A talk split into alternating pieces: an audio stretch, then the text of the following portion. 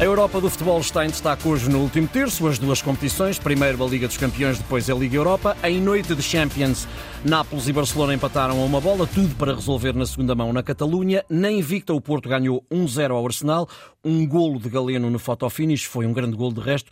Para Londres fica marcado o tirateimas. Vamos apenas olhar do lado da Liga dos Campeões o jogo do Porto. António, viva, bom dia. Olá, bom dia, Ricardo. António, mais domínio dos ingleses, mais bolas, mais bola, mas mais oportunidades e mais eficácia dos dragões, pode ser dito assim?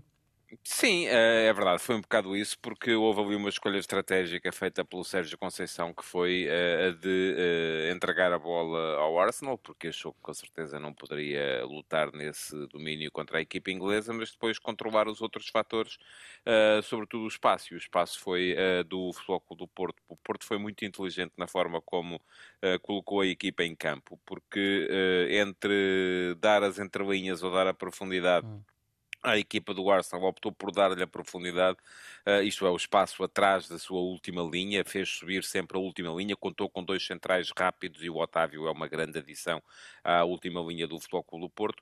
Uh, e estes dois centrais rápidos permitiram que a linha defensiva jogasse mais próxima da linha de meio campo, dessa forma roubando ao Arsenal aquilo em que a equipa inglesa é mais forte, que são as combinações nas entrelinhas. E o que são as entrelinhas é aquele espaço entre a linha defensiva e a linha do meio campo.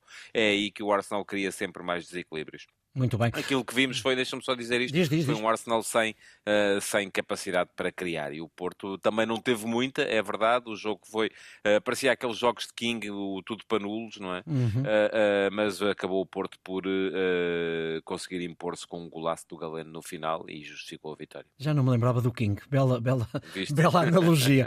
vamos ter tempo mais à frente para perspectivarmos a segunda mão. Olhamos agora para a Liga Europa caso a caso. Vamos avançar por ordem, por ordem de entrada em campo. Às 15 para as 6 começa o Benfica. Os encarnados partem com vantagem. Ganhou cá o Benfica 2-1. Vai moralizado com o Senzubão Vizela internamente. O Toulouse joga em casa, corre contra o prejuízo. Vem de uma vitória também ela uh, boa uh, no Mónaco, uh, que é quinto no campeonato francês. A equipa monegasca está a dois pontos do segundo. Há vantagem do Benfica não só pelo resultado que leva, mas pelo aquilo que valem também as duas equipas quando equiparadas? Sim, eu acho que o, o, o resultado, aquele gol do Di Maria ao minuto 90 mais qualquer coisa no uhum. jogo do Estádio da Luz é fundamental por uma razão, porque vai obrigar o Toulouse a, a ficar mais desconfortável no jogo.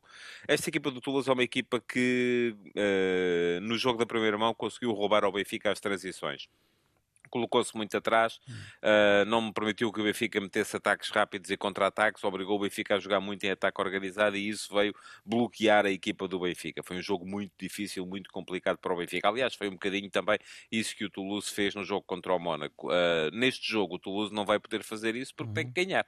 Uh, já não lhe serve um empate, vai mesmo ter que ir à procura do resultado. Isso vai fazer com que se destape um bocadinho e o Benfica vai poder sentir-se um bocadinho mais como peixe na água, que é ir à procura do tal tal futebol que prefere, que é o uhum. futebol do ataque rápido e do contra-ataque, creio que o Benfica tem boas perspectivas de seguir em frente.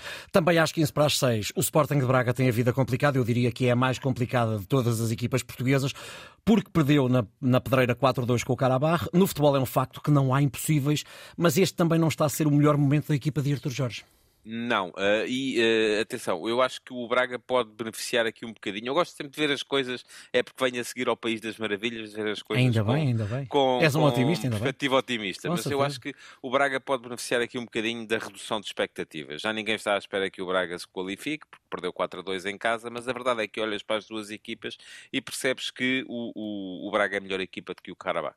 Uh, teve uma noite má, está num momento mau, mas a qualquer momento poderá eventualmente vir a, uhum. vir a recuperar. Não te vou dizer aqui que o Braga é favorito, nem sequer que tem muitas possibilidades, não tem, eh, mas eu não afastaria a hipótese do Braga se qualificar, eh, sobretudo se conseguir marcar primeiro. Se marcar primeiro, fica um gol do prolongamento. Estou de acordo contigo. Às 8 em Alvalade, o Sporting gera a vantagem que trouxe da Suíça.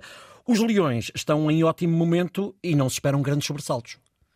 Não, uh, o Sporting fez, por exemplo, contra o Moreirense na segunda-feira, 45 minutos de altíssimo nível, assim, de, de, uma coisa que pouco se tem visto em Portugal esta, esta época. A equipa está uh, a jogar de uma forma super harmoniosa, está a conseguir meter todas as suas ideias no campo uh, e hoje a única coisa que poderá eventualmente prejudicar o Sporting seria um excesso de confiança hum. e um excesso de gestão. Eu estou convencido que o Ruben Amorim vai precisar de mudar quatro ou cinco jogadores, vai ter que o fazer. Este esta é, neste ciclo de, 15, de 5 jogos em 15 dias, o jogo aparentemente menos complicado que o Sporting tem. Uhum.